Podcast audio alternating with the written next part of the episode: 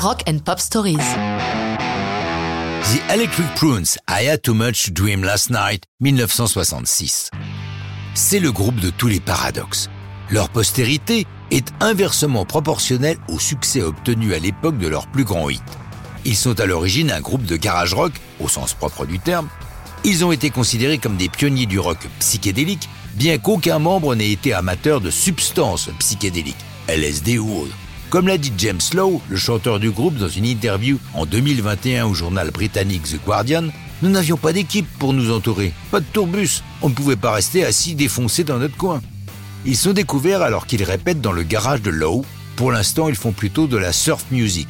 Lorsqu'une agente immobilière passant par là est accrochée par leur son. À sa demande, Lowe lui donne son téléphone, car elle dit connaître quelqu'un qui pourrait s'intéresser à eux. Mais sans illusion, comme Lowe l'a dit, à LA, tout le monde connaît soi-disant quelqu'un dans le cinéma ou dans la musique.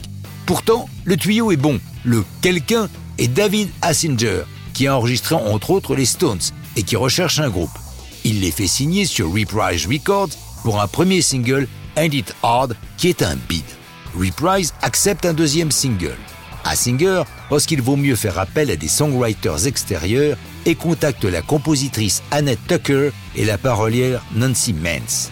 Elles partent d'une balade instrumentale lorsqu'Annette a l'idée de ce titre I Had Too Much to Dream Last Night, tout à fait dans l'air du temps.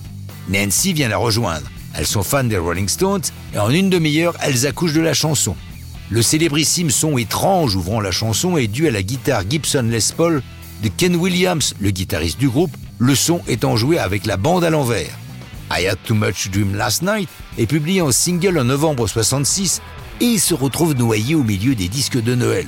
Cependant, dès le début 67, la chanson grimpe dans les hits pour arriver à la 11e place. Vite vite, on prépare un second single, Get Me to the World on Time, toujours signé Annette Tucker, cette fois-ci en compagnie de Jill Jones. C'est un nouveau succès pour Electric Prince, donc un album est mis en chantier, et le groupe souhaite que ce soit leur propre composition. Ce sera l'album de la désillusion.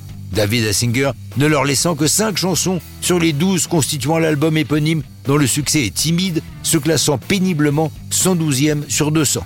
C'est le début de la fin pour Electric Prince. Il passe cependant à la postérité grâce à un album publié en 1972 compilant les groupes psychédéliques de l'époque sous le titre Nuggets Original Artifacts from the First Psychedelic Era, dont I Had Too Much to Dream Last Night constitue la première piste, un album qui contient des merveilles et que je vous recommande chaudement. Mais ça, c'est une autre histoire de rock'n'roll.